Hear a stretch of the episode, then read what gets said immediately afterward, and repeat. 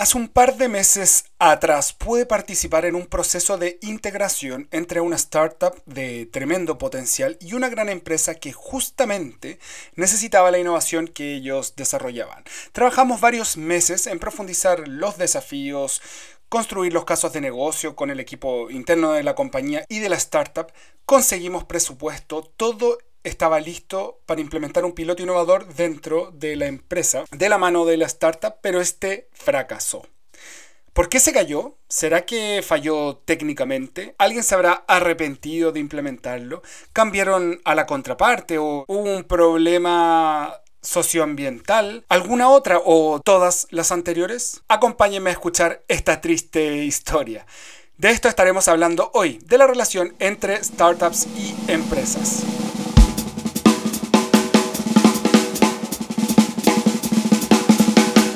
Capítulo no vamos a hablar tanto de la teoría, no es que la teoría no sirva en este caso, sino que varios de los puntos teóricos sobre los cuales se basa una relación efectiva entre startups y empresas los hemos abordado en los capítulos anteriores. Hoy lo que vamos a hacer es recoger experiencias prácticas, tanto de lo que me ha tocado vivir desde Socialab como lo que nuestra gran invitada del día de hoy nos tiene para contar.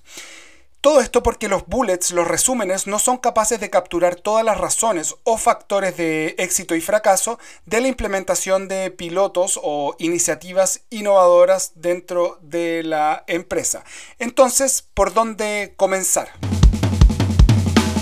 En este capítulo nos vamos a dedicar a analizar una relación, un vínculo entre dos actores completamente distintos, pero que comparten un propósito común. Lo que quiero decir con esto es que cuando hacemos esta relación de startup y empresas, no tenemos que buscar o separar entre los buenos y los malos, los grandes y los chicos, estas dos partes diferenciadas y distintas, sino que tenemos que basarnos en el segmento que los une, en esa vinculación. Y esto es delicado porque tal como cualquier relación de cualquier tipo, depende de muchos factores y depende también de contexto. Por ejemplo, tú puedes tener a un Lionel Messi jugando en un tremendo equipo de fútbol, pero si no se relaciona bien con los demás actores, da lo mismo que sea un gran futbolista de alta calidad, pero el equipo no va a poder lograr sus metas. Y me gustaría que entendiéramos la relación startup-empresa bajo la misma lógica, donde independiente de qué tan grandes, buenos, espectaculares sean las dos partes, si es que no existe una correcta vinculación, el partido no se va a ganar. Y esto debe ser comprendido porque cuando tú generas un vínculo, una relación, lo que al mismo tiempo estás haciendo es desarrollando capacidades en ambas partes para poder entenderse y llegar a este lugar común, a este propósito común donde se quiere ir conjuntamente. Y es por eso que lo que hice fue, después de un análisis, un brainstorming interno y con el equipo, aterricé en cuatro grandes temáticas para considerar al momento de relacionar startups y empresas y eso es lo que les voy a hablar ahora. El primer elemento que es clave considerar al momento de potenciar este vínculo, esta relación, es la estrategia. Para poder tener una correcta relación entre startup y empresa, la vinculación debe responder a una estrategia, a un mandato superior, a una visión de la compañía y no puede depender de un capricho de un liderazgo o de una persona que tiene intenciones de trabajar con esa startup. Porque si la innovación que se está proponiendo de parte de la startup no sirve para cumplir los objetivos estratégicos de la compañía, es muy difícil que se sustente en el tiempo. Esto lo veo muchas veces por ejemplo, cuando hay un cambio en el equipo en la empresa y esa persona se va, nadie toma su puesto y por lo tanto la relación, ese vínculo desaparece y se pierde porque dependía más de una persona que de la estrategia de una compañía. Por lo tanto, mi primer análisis al momento de generar buenas o malas relaciones entre startup y empresas es que esta relación provenga de un mandato estratégico. Una segunda variable que los invito a considerar es el potencial de escala. Y esto lo veo repetido muchas veces cuando una gran empresa le pide a una startup que es pequeña, que está recién empezando a crecer, que cubra toda la demanda que tiene en todas sus oficinas, fábricas u operaciones. Y esto está disonancia porque por un lado hay interés de trabajar con ellos, hay valor debido a que esta solución no existe en otro lado, sino que existe dentro de la startup, pero al mismo tiempo se le está pidiendo un crecimiento inorgánico y forzado. Por lo tanto, lo que nosotros siempre sugerimos es que se vaya modularmente, de a poco, metodología Lean, donde lo primero que se pruebe es un piloto que esté al alcance de la startup. Por ejemplo, partir con un solo país y no ir a los 10 países donde está presente la empresa. En base a eso, validar las hipótesis y avanzar lentamente en un segundo o tercer país. Pero esto no significa que perdamos de vista la capacidad de escala de la startup o de la solución desde un principio. Esa visión siempre debe estar. Se debe pensar en qué tan escalable es la startup. Lo que pasa es que no deberíamos pedírselo al principio o todo de una sola vez. Un tercer concepto que quiero transmitirles en esta relación es el concepto de complejidad. Mientras menos compleja sea la relación, más probabilidades de éxito temprano tiene. Es decir, cuando una empresa le empieza a pedir a la startup customización, un modelo white label o marca blanca, se le empieza a pedir que modifique de manera sustancial su propuesta de valor, aumentando la complejidad de este potencial piloto, lo que hacemos es alejarnos paso a paso de un éxito en la implementación del piloto, porque estamos partiendo al revés, estamos pidiendo partir desde lo complejo y no desde lo simple. Por lo tanto, en esta relación que hay que cuidar, que hay que cultivar, lo que nosotros siempre sugerimos es partir con algo simple, ojalá un MOU, un memorándum de entendimiento, que permita en una página definir qué es lo que se espera, cuáles son los recursos con los que se cuentan, cuáles son las condiciones. Finalmente, mientras menos reuniones se tengan entre ambas partes, mejor. Ese es un indicador de éxito. Si tenemos que estar sentándonos con 8 o 10 actores distintos de la empresa, vamos por mal camino, porque estamos complejizando mucho esta relación.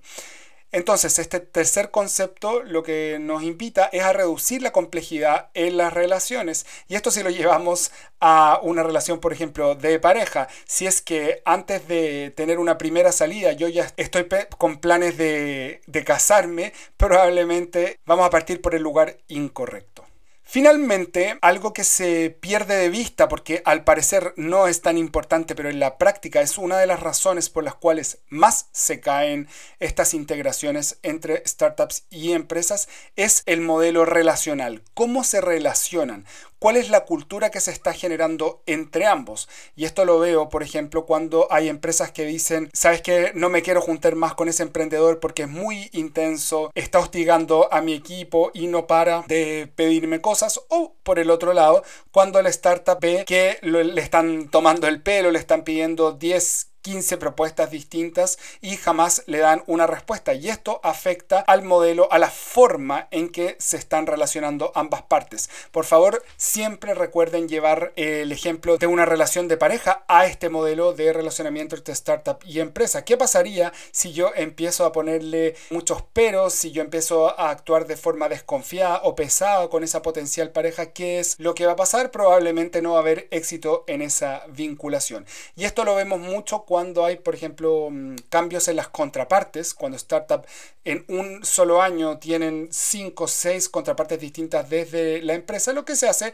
es perder el vínculo. Y por otro lado, la forma en que se tratan, la forma en que se relacionan, tiene que ser muy cuidada porque lamentablemente no hay segundas oportunidades para las primeras impresiones. Ahora, para seguir recopilando experiencias prácticas, doy el pase a nuestra invitada de hoy. Adelante, Danisa. Le damos la bienvenida a Danisa Music de Sodimac, pero no te voy a presentar yo, te voy a pedir tú que te presentes, Danisa, para los auditores, los innovadores corporativos que nos están escuchando. Cuéntanos quién eres, cuál es tu rol en Sodimac y, bueno, algo de ti, de tu trayectoria. Super, muchas gracias por la invitación, Matías. Yo soy Dani Samusi, subgerente de innovación y digitalización en Sodimac, Sodimac Chile.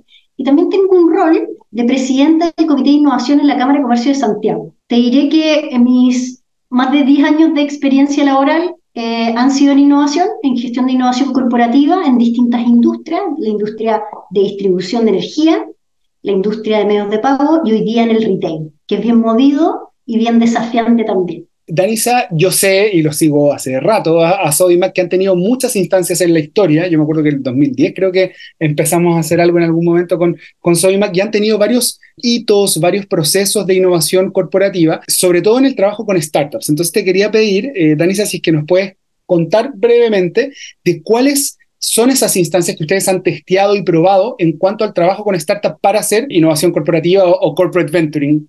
Exacto. Mira, te puedo contar que efectivamente el 2010, como tú dices, se trabaja en conjunto, pero en esa época la palabra startup era bien rara utilizarla, pocos la conocían y pocos habían hecho un proceso de ir a buscar una capacidad fuera de la organización a un núcleo de personas o pequeños emprendedores chiquititos eh, que no eran world class, los grandes que traían soluciones tecnológicas para una organización.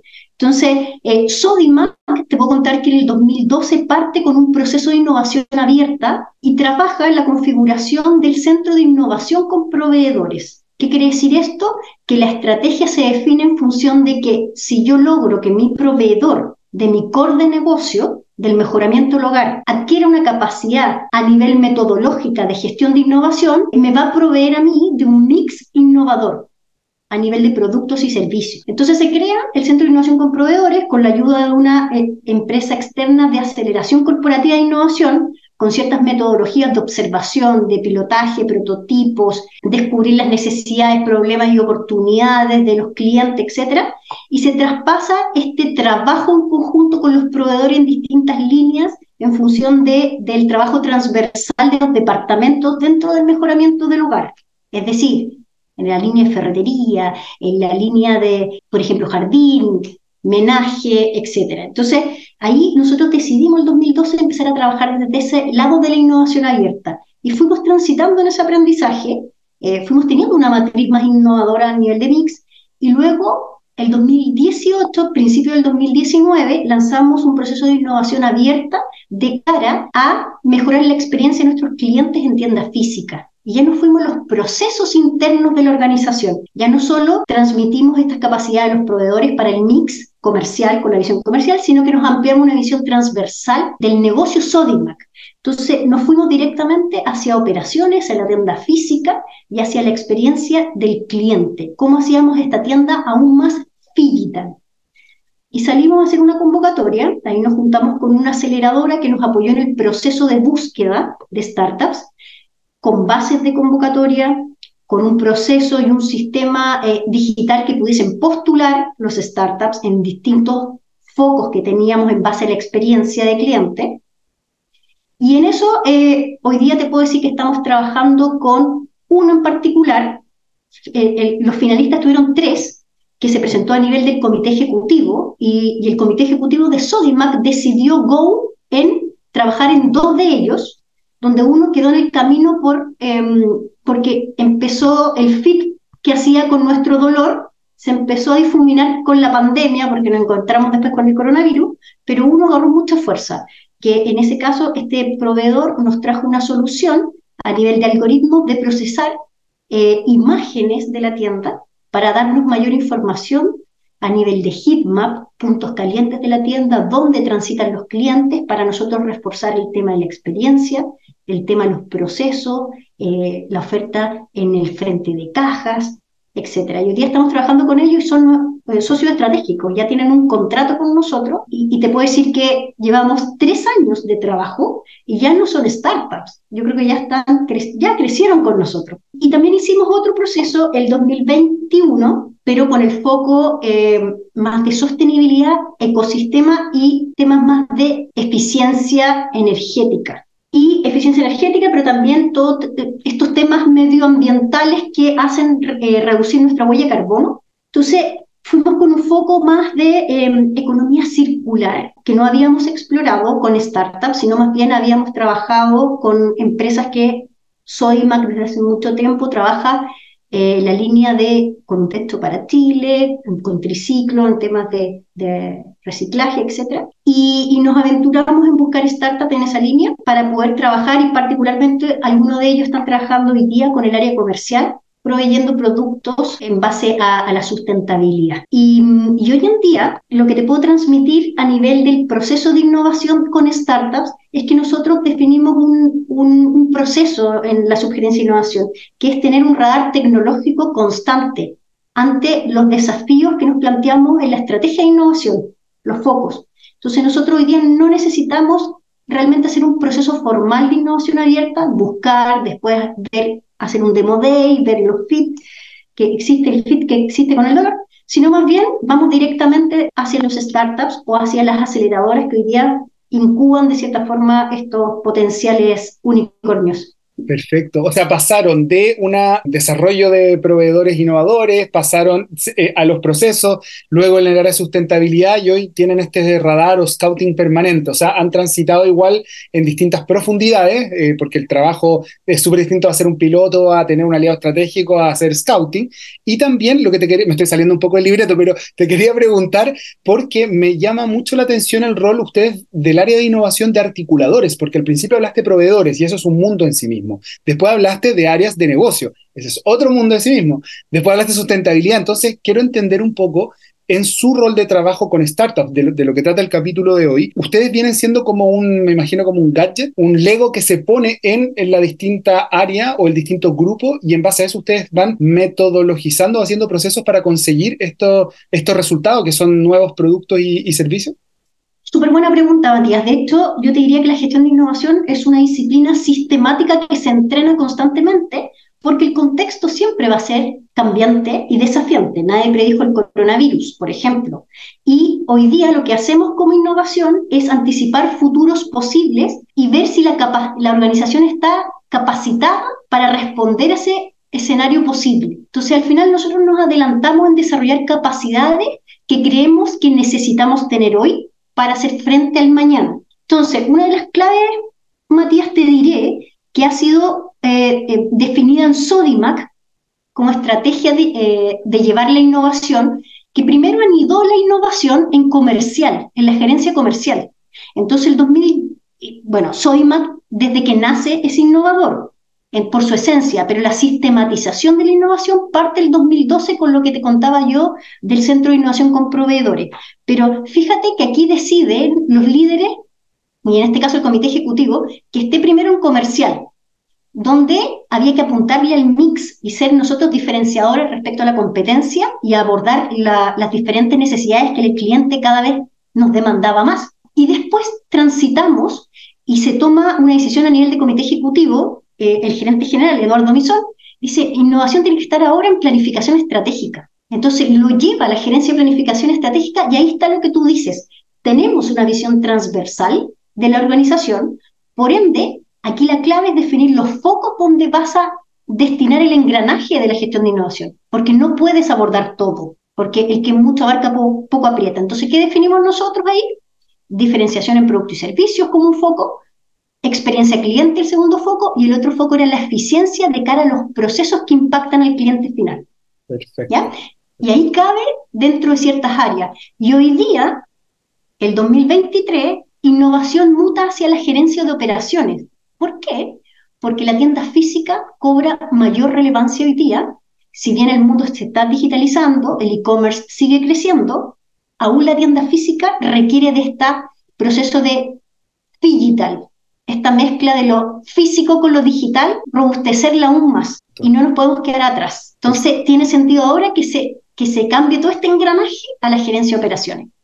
Oye, qué eh, apasionante un poco el, recorrido que han dado, o sea, no es, no es trivial, no es que uno lo vea de afuera, uy, el área de innovación hace esto hasta aquí, sino que ha ido reaccionando ante la demanda. Al final, y me parece súper lógico porque la innovación es una forma de adaptarse al entorno de la compañía, entonces me parece increíble que puedan hacer esos movimientos rápidos, o sea, de un año para otro es rápido, es algo de, una reacción súper inmediata para poder adaptarse. Entonces ahí, ahí creo que que, es súper bueno, interesante el, camino que han recorrido.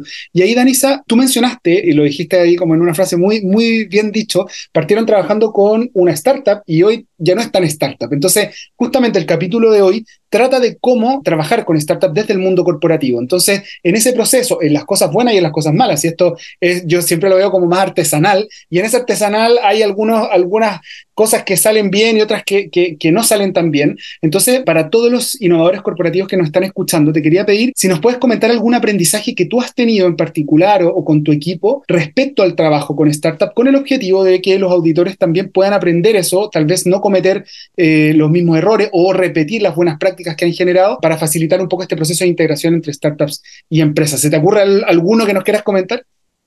No, sí, totalmente. De hecho, desde el 2008 que estoy trabajando con startups y tengo harto experiencia, harto fracaso, pero harto aprendizaje y algunos éxitos que me siento muy contenta y sobre todo que lo hemos tenido acá en Sodimac. Hay dos éxitos que te los voy a contar rapidito para alcanzar. Pero mira, te diré primero que la responsabilidad de trabajar con startups no se la transmitan al startup del éxito o del fracaso, y sobre todo el fracaso. Es nuestro, es desde el corporativo. Lo primero que hay que hacer es un diagnóstico en donde tú decides como organización qué capacidad sales a buscar, que un externo a la organización te va a suplir. Y aquí yo creo que hay que hacer un buen análisis respecto a si es un proceso core o un proceso un poquito más adyacente al core. Y yo soy más partidaria que trabajar con startups porque son pequeños embriones que crecen exponencialmente, pero en ese crecimiento tú no puedes dejar, por ejemplo, un proceso core del negocio en una startup, porque le vas a exigir como un, un grande y necesitas responder como un grande. Entonces, este matrimonio no, no, no se va a dar. Entonces, lo primero es diagnosticar bien hacia dónde vas a estar dispuesto a salir una capacidad externa y qué proceso de la organización, dolor y oportunidad vas a abordar. Y a mi juicio no debería ser algo core, core, core propio del negocio, porque por ejemplo, si estás en una industria de software a nivel de medios de pago, encargarle a una startup que sea parte del core, le vas a tener que exigir, por ejemplo, medidas muy estrictas de seguridad, que no las va a tener al principio. Si la startup en, en su inicio, su foco es sobrevivir y lograr mostrar su propuesta de valor que va a mutar y va a mutar, sí o sí. Te va a contar A y probablemente van a llegar a la Y en un año, que va a ser totalmente distinto, pero ahí está el valor del trabajo. Entonces, lo segundo es salir a buscar startup y ¿sabes qué? Estoy convencida de no salir tan lejos de Chile. Yo soy partidaria de trabajar en Chile, pero algunos me van a retar y todo, pero a veces a mí me dicen, oye, en Israel hay alguien espectacular y todo, tráelo. Sí, pero yo lo traigo, no le puedo pagar. ¿Por qué? Porque tiene que sacar el root chileno, porque, y me demoro dos años en pagarle, listo, no prospera el startup y se me va. Ese es otro tips que hay que considerar. El tercero, meter a las áreas legales en la confección de la conceptualización del trabajo con el startup en una instancia prioritaria. Al principio, al principio hay que meter al área legal, porque hay a veces imposiciones como boletas de garantía o, o cláusulas tan estrictas, porque uno trabaja con empresas grandes en una corporación, que vas a matar al startup, no lo vas a dejar ni, ni siquiera probar. Y lo que nosotros hacemos como, yo te diría que como clave del éxito, hoy día estamos trabajando con Bidesk, por ejemplo, con Sumato, por ejemplo, que son startups que yo creo que han crecido con nosotros. Eh, y me alegra contarlo, y es porque nosotros efectivamente con Sodimac los anidamos en un proceso de adquirir una capacidad que no teníamos, en este caso con Bidesk, una videollamada que humaniza la experiencia de relación de un vendedor con un cliente, y ellos empezaron a crecer con nosotros y tuvieron la velocidad y capacidad de adaptarse a las sugerencias de nosotros y a las necesidades del cliente. Entonces, ese fit y relación directa con el startup y con su desarrollador es clave dentro de una organización, no dejarlo solo y esperar que te traigan. Y ahí uno se va moldeando y van, creciendo en conjunto. Y, y ser paciente, los resultados van a llegar, pero si le exiges al primer año o los seis meses retorno a la inversión con un crecimiento de un 20% para el siguiente año, es mentirnos a nosotros mismos. Esto tiene un, potencial exponencial, pero yo te diría que al tercer año. Perfecto. O sea, y ahí está donde tú decías que van creciendo, o sea, que dejaron de ser esta startup y de a poquito se empezaron a adaptar, probablemente empezaron a aprender mutuamente y desarrollar capacidades que antes no tenían. Pero la paciencia no todos la tienen y es algo que este, ese último punto para mí es un aprendizaje que ojalá todos los que, los que nos están escuchando tengan esa visión a largo plazo, porque la, la, paciencia no viene solo de la persona encargada de innovación, viene de los que le están exigiendo en, en un comité ejecutivo, por ejemplo. Entonces, la paciencia yo la dejo, pero súper subrayada, negrita cursiva, porque es algo súper relevante también en el momento de, del trabajo con, con, las startups. Y ahí, eh, Danisa, ya sea eh, con alguno de los dos startups que, que nos comentaste, ¿hay algún eh, aprendizaje específico, como por ejemplo ¿Cuánto tiempo? Tú dijiste tres años. ¿Es un promedio ese o, tal vez se pueden buscar, validar hipótesis en más corto tiempo o buscar resultados más grandes después de los tres años? De, esas dos experiencias específicas que tú comentaste, ¿hay algo ahí que se pueda sacar y, y comentar? Sí, yo te diría que al final, te digo tres años, Mati, porque es cuando tres años cuando ya te consolidas como un contrato proveedor. Sea, yo puedo pilotear y en dos meses tengo la respuesta, validé hipótesis, pero otra cosa es implementarlo dentro de la organización, anidarlo dentro de la organización y hacer el rollout. Eso es lo que cuesta. Tenemos, en un matrimonio esta cuestión, tenemos la escalabilidad para darle al startups de nosotros estamos en siete países, como Sodimac. Entonces podemos darle escalabilidad, podemos darle crecimiento, pero a la vez también tenemos burocracia en los procesos. Entonces, eh, empieza este matrimonio a cuajar de cierta forma, innovación, y aquí es clave para los corporativos. Los que tienen sugerencias, gerencia, áreas de innovación, innovación es el útero para este embrión. Si no tienen ese útero, se va a morir el embrión, por más que sea un embrión de oro. Entonces, hay que hacer un útero dentro de la misma organización, bloqueando un poco, y, y eso es lo que yo considero la paciencia, Matías que de cierta forma es un trabajo no menor del área de innovación de ir mostrando pequeños avances al comité ejecutivo con miras a la potencialidad, eh, al retorno de la inversión, pero también entendiendo que esto es un capital de riesgo, que si yo no lo pruebo ahora, puede ser que, me, que quede fuera del juego, la sostenibilidad del negocio quede fuera del juego después, en cinco años más. Y si me equivoco, por lo menos lo intenté y vi lo bueno y lo malo del proceso. Pero, pero esto no es una inversión de retorno y si no, nunca más invierto. No, esto es un proceso. Es un proceso y, es un tema cultural también. Y yo creo que cada vez los directores de empresas, los gerentes de empresas están adquiriendo esa visión y por algo aparecen los CBC o, los, o los BC que empiezan hoy día a conectar capacidades de la organización con potenciales startups y o hacen spin-off que disrumpen el negocio principal directamente. ¿Por qué? Porque sabemos que es mejor que yo te saque del juego, que soy de tu misma empresa, una unidad de negocio aparte, que venga la competencia a sacarme. Claro, totalmente, totalmente. Oye, súper buenos aprendizajes, Danisa. Yo creo que me. Bueno, ahí después, siempre al final del capítulo hacemos un resumen, así que yo voy tirando como estos tips aunque yo sé que no hay receta, todos los que trabajamos en innovación, cuando leemos la Harvard Business Review, que a mí me gusta, por supuesto, es una guía, es un faro, pero otra cosa es con guitarra, entonces ocupémosla como guía, como resumen, pero todos estos aprendizajes yo creo que son súper de manos a la obra y eso es lo que estamos buscando también ahora. Para cerrar, Danisa, ¿qué tip, buena práctica, recomendación, a partir de todo lo que hemos conversado, tú le podrías entregar a los innovadores eh, corporativos eh, que están en las empresas, que están ahí surfeando la ola, y por un lado el comité ejecutivo, y por otro lado la startup, y por otro lado el área legal, ¿qué les sugerirías a partir de los aprendizajes que, que tú has tenido?